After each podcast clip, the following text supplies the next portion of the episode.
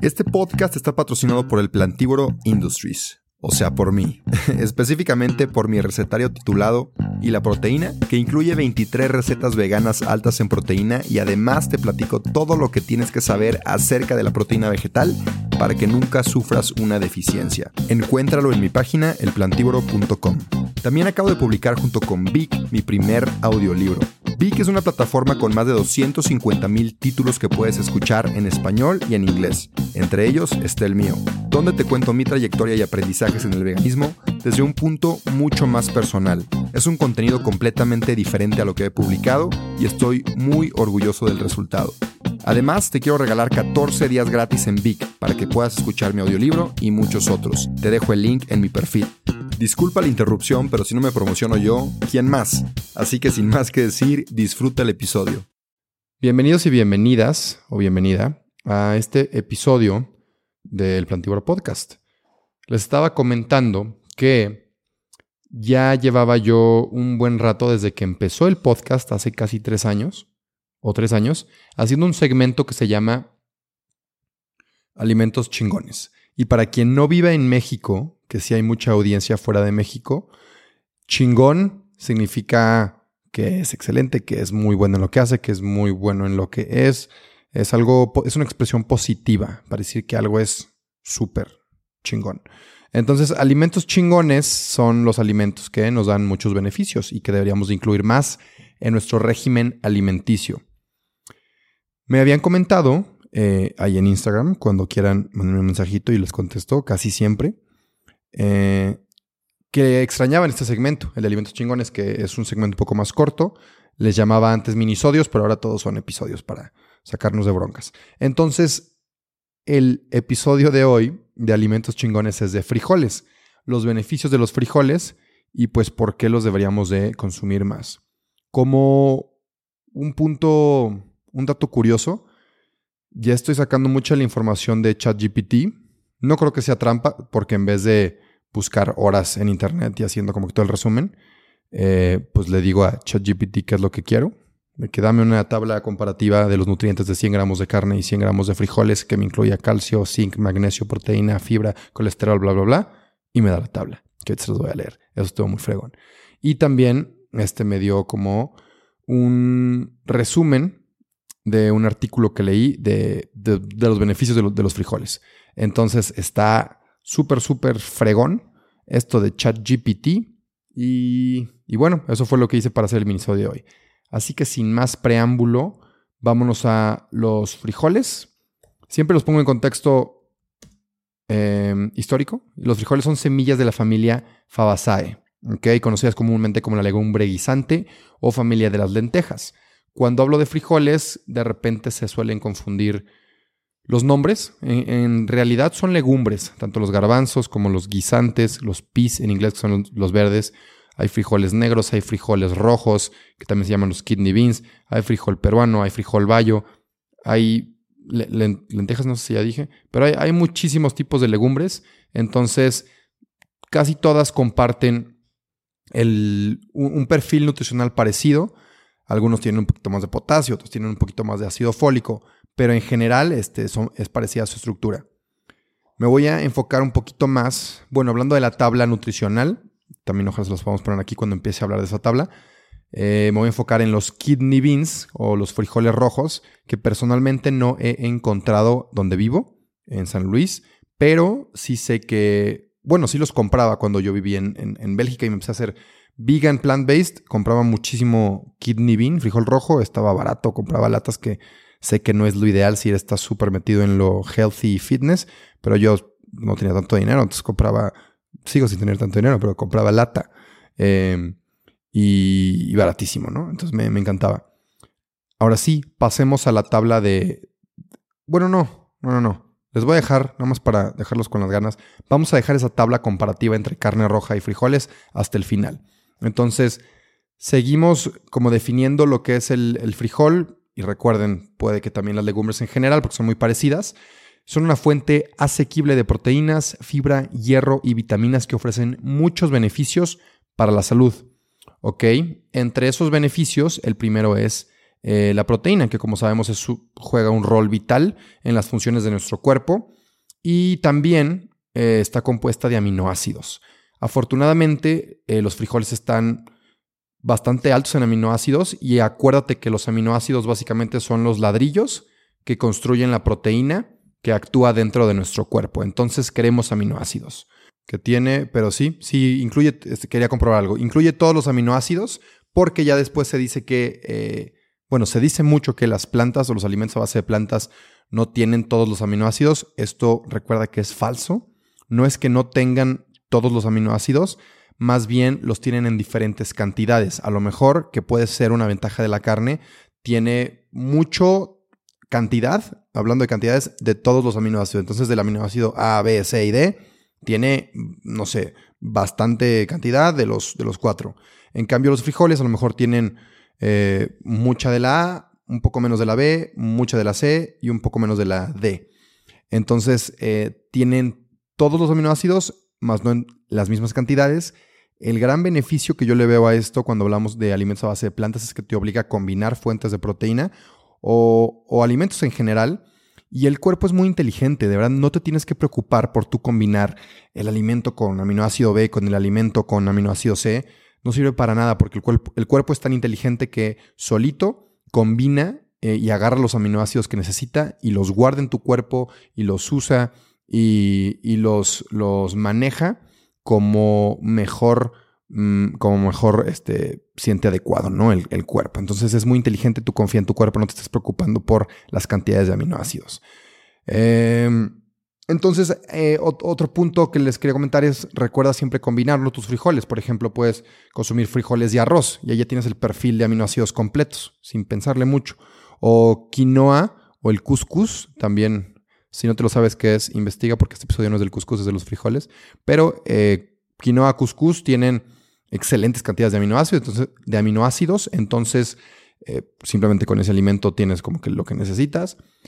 O también puedes tener, no sé, los frijoles con almendras de snack, em, no sé, puede ser, o tortillas, y de igual manera ya combinaste. Entonces, nada más para que te des una idea de que es súper, súper fácil, este, pues ahí obtener tus requerimientos de proteína y de aminoácidos.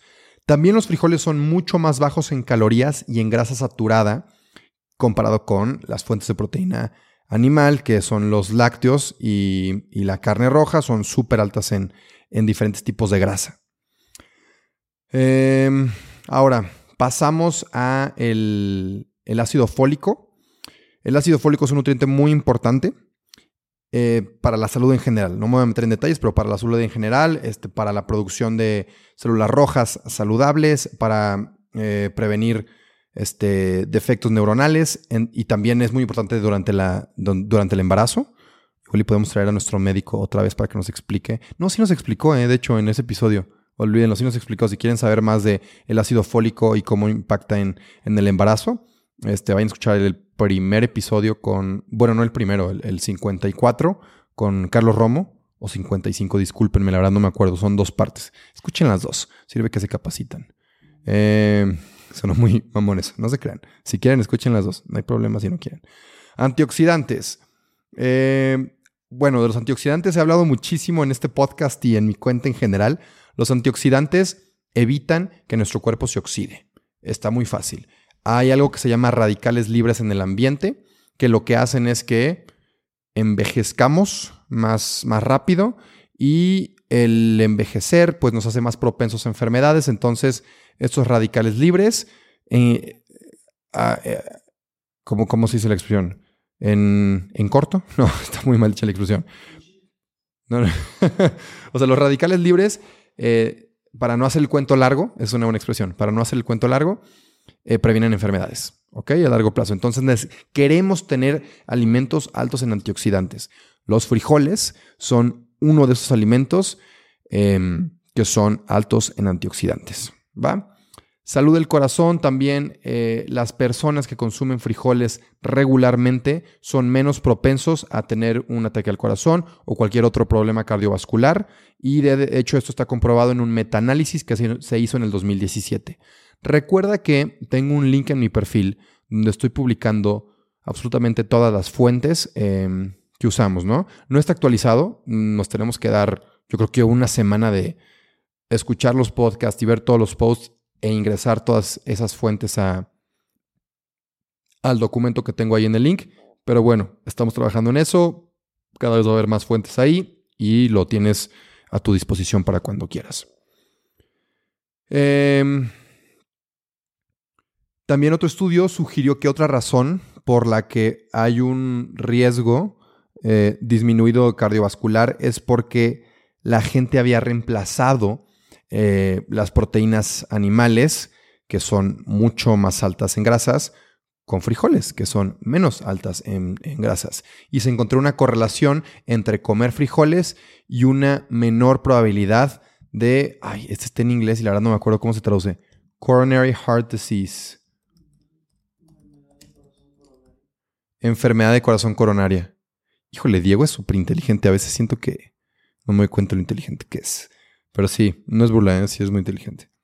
Eh, ok, otra investigación sugiere que los nutrientes en los frijoles pueden ayudar a reducir el colesterol.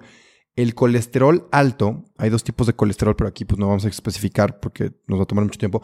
El colesterol alto es un factor de riesgo cuando hablamos otra vez de eh, enfermedades cardiovasculares y ataques al corazón. Entonces, súper bien para la salud de nuestro lindo corazoncito que hay que cuidar. También eh, los frijoles se han relacionado con un riesgo reducido de cáncer. Hay estudios que nos muestran, aquí les va, que los antioxidantes en los frijoles actúan como un agente antiinflamatorio y recordamos que toda, toda enfermedad empieza con una inflamación. Entonces, el cáncer es igual que otras enfermedades en este aspecto, que es, es inflamación en el cuerpo, ¿no? Algo está mal con el cuerpo, hay inflamación y pues eh, los antioxidantes tienen esta respuesta antiinflamatoria. Hubo un estudio, otra vez publicado en el 2015, que analizó si las propiedades antioxidantes de los frijoles ayudaban también a combatir el cáncer intestinal y los, los resultados sugieren, recuerden, es muy importante este, estas palabras, sugiere, no es un hecho ya para siempre fijado o comprobadísimo, sino que sugiere que los frijoles negros tienen la actividad más alta de antioxidantes. Entonces, si quieres escoger de algún tipo de frijol o darle preferencia y te quieres basar en la cantidad de antioxidantes, yo me iría por el frijol negro. Eh, hablando de diabetes y del metabolismo de la glucosa, los frijoles pueden, otra vez, pueden ayudar a estabilizar los niveles de glucosa en la sangre e incluso pueden prevenir diabetes. Los frijoles, y esto es porque los frijoles son altos en fibra, lo que nos ayuda muchísimo con regular los picos de azúcar en la sangre y pues eh, bajar el nivel de glucosa en la sangre. Igual hubo otro, otro estudio, otro review en el 2018 que concluye que consumir una dieta alta en fibra puede reducir el riesgo de diabetes tipo 2. También hay evidencia de que puede ayudar a reducir eh, el azúcar en la sangre en las personas que tienen esta condición de diabetes tipo 2. Entonces ahí también nos ayuda. Otro punto puede... Oye, antes de seguir con el episodio, te quiero platicar de la mejor proteína vegetal que hay en el mercado. Si eres atleta, ya sea que corras, maratones, camines, vayas al gimnasio o practiques fútbol, Vida Birdman es mi marca favorita porque son productos 100% de origen vegetal, libres de químicos, soya, lácteos y gluten, y aparte son de excelente calidad, no he encontrado nada mejor en el mercado, y tienen un muy buen sabor. Tienen proteína en polvo, creatina, leches vegetales, BCAAs, entre muchos otros productos. Si quieres revisarlos, ve a su página, vidabirdman.com. Y personalmente te platico que llevo ya consumiéndola por tres años y me ha encantado. Así que a ti que estás escuchando este podcast, te quiero dar un regalo y es un 15% de descuento si usas mi código El cuando compres cualquiera de los productos en la página de Vida Birdman. Si quieres una proteína o un suplemento 100% de origen vegetal y aparte de la más alta calidad, consume los productos de vida Birdman, usa mi código de descuento, te lo repito, el plantívoro, para que te hagan un 15% de descuento. Eso es todo, sigue disfrutando del episodio.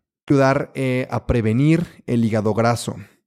El hígado, graso pasa cuando pues, la grasa se nos acumula en el, en el hígado, em, se empieza a acumular y esto se puede desarrollar, se puede desarrollar eh, junto con obesidad, colesterol alto, presión de sangre alta y otros aspectos. Ah, me estoy trabando un poco. Y otros aspectos del síndrome metabólico. Entonces, para algunos doctores, todos, para tratar esta condición, eh, se van a lo tratan con nutrición, ¿ok? Entonces, regresamos a que una dieta base de plantas alta en fibra ayuda mucho con ese tipo de condiciones. Otra cosa que incluye la fibra es que los frijoles nos ayudan a controlar el apetito por el contenido de fibra. En fibra, para dejarlo muy corto y claro, nos hace sentir más llenos, nos llena la fibra. La fibra también como entra, sale. Eh, en, general no nos aporta ningún nutriente como tal, pero tiene muchas funciones dentro de nuestro cuerpo. También mejora nuestra salud intestinal. Ya me voy un poquito más rápido porque no los quiero aburrir y estos son un poco más cortos. Y, a ver, Milko quiere salir. Eh, creo que ya le dieron ganas de hacer pipí. Para quien no sabe, a veces nos acompaña Milko aquí en el estudio. Y también ya saben que siempre nos acompaña Groot, que está aquí. Hice esta pequeña pausa para que no se me, no me vayan, no se me, no se me distraigan. Porque luego cuando siento que cuando aviento información de pa, pa, pa, ten este estudio y ten este otro estudio y mira esta enfermedad que se puede prevenir con la fibra en los frijoles, como que siento que te distraes. Entonces mira, mira a este pequeño Groot mientras Diego regresa. Ah, y también allá atrás, no sé si se ve, me voy a quitar tantito. Oh, fuck. A ver, nos vamos a quitar tantito el micrófono y yo. ¿Sí? Ok, ya lo vieron. Eh, es, el Husky, es el nuevo integrante de este estudio. Como mis perros no están en este estudio porque no es, no es en mi casa son muy desmadrosos, y Troya, que es la más portada, es peleonera, entonces necesitamos un Husky de reemplazo de juguete, ¿no? Aquí con, con nosotros, ahí está. Si lo pongo aquí. Ok, ya se ve, para que lo vean. Em, pero bueno, regresamos a la dosis, la sobredosis de información en cuanto a frijoles.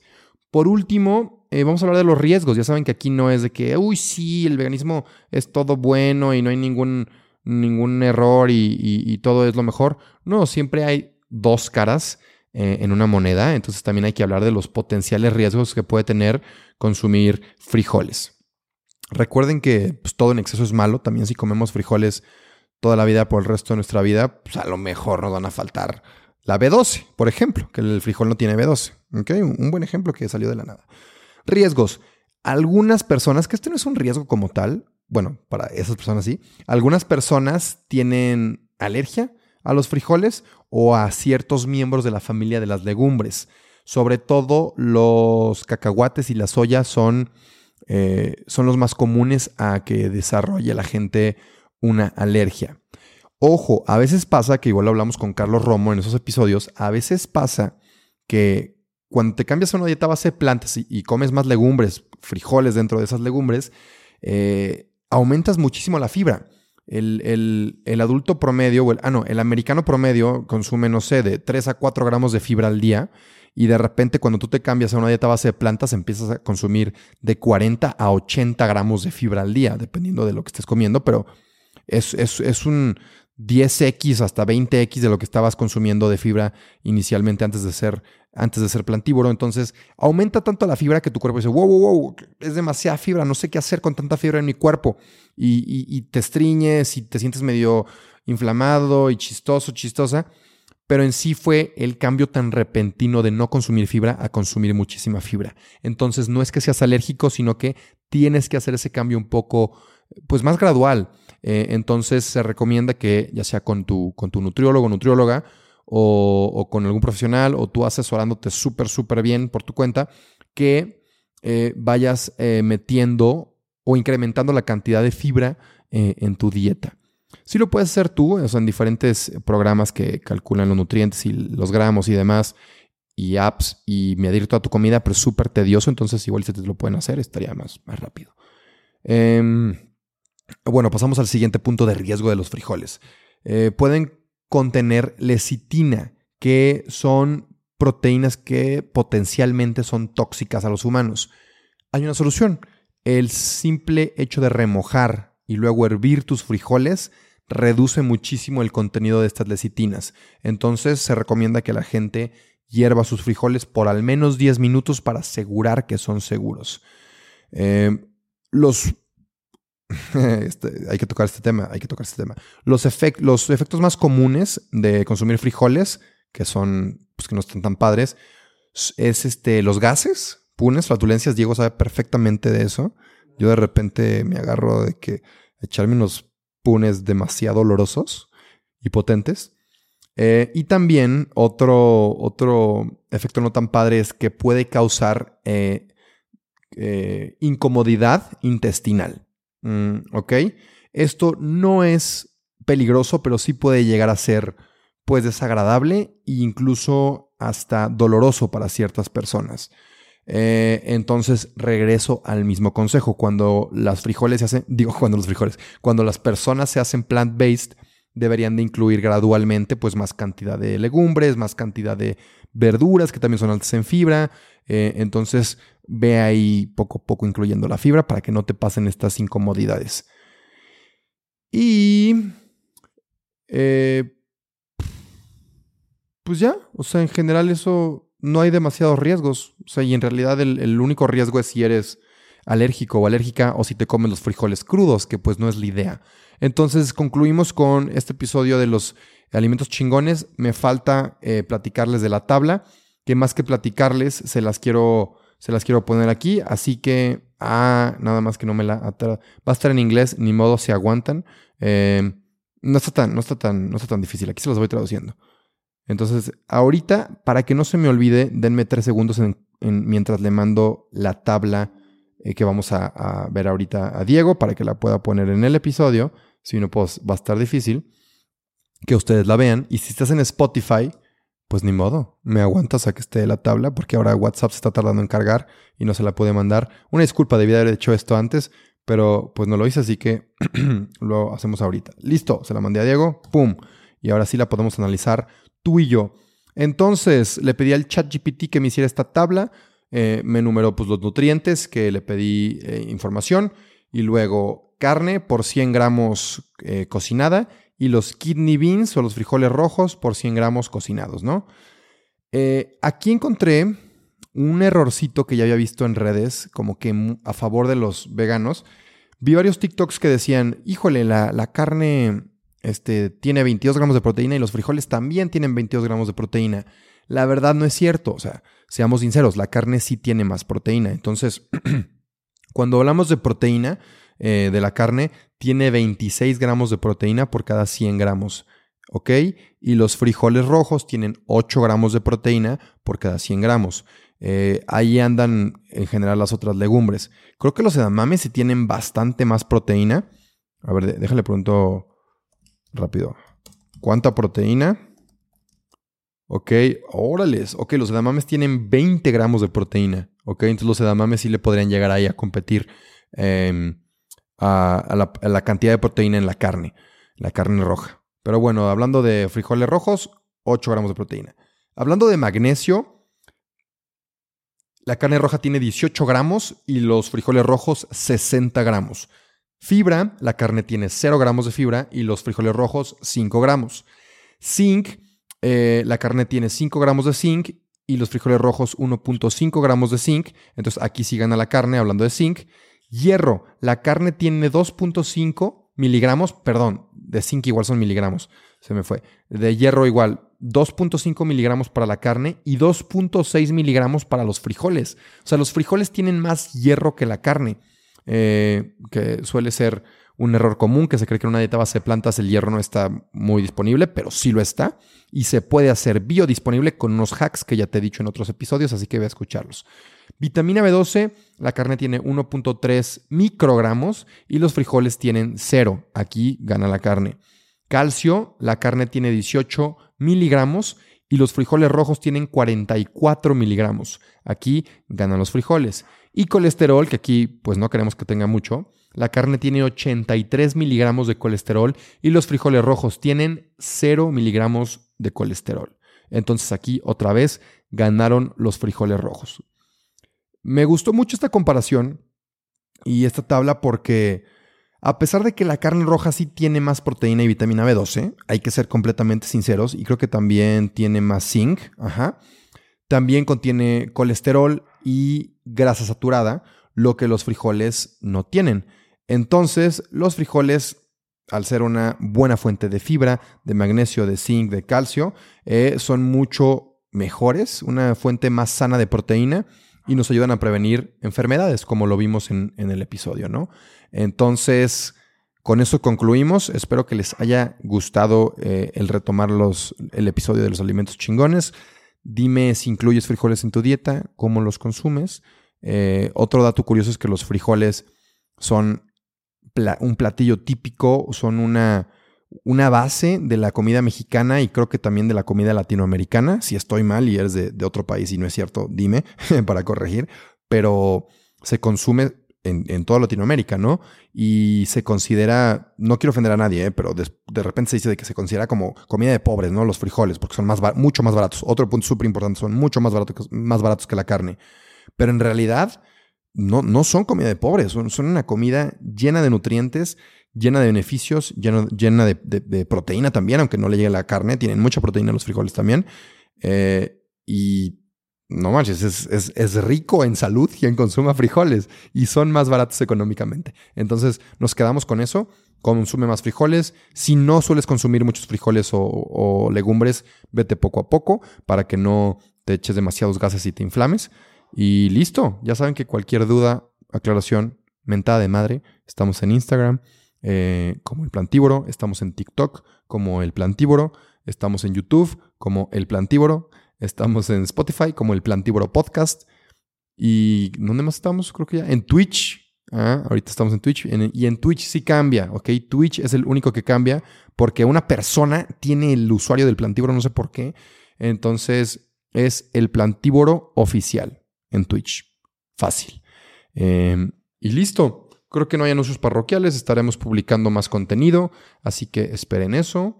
Y nada, les deseo una excelente semana, eh, que la sigan pasando muy bien. Si la estás pasando mal, después de escuchar este minisodio o episodio, ya no la vas pasando mal, ¿ok? Así que besos, abrazos, adiós. No te creas, espérame tantito antes de que te vayas. Te quería pedir un favor. Si te gustó el episodio, si te gusta mi contenido, por favor comparte si te da pena compartir en tu historia, mínimo déjame 5 estrellas aquí en Spotify o en Apple Podcasts si usas esa plataforma. Y nada, de verdad, gracias, gracias por compartir. Sin ti, esto no crecería. Así que, gracias. Y ahora sí, adiós.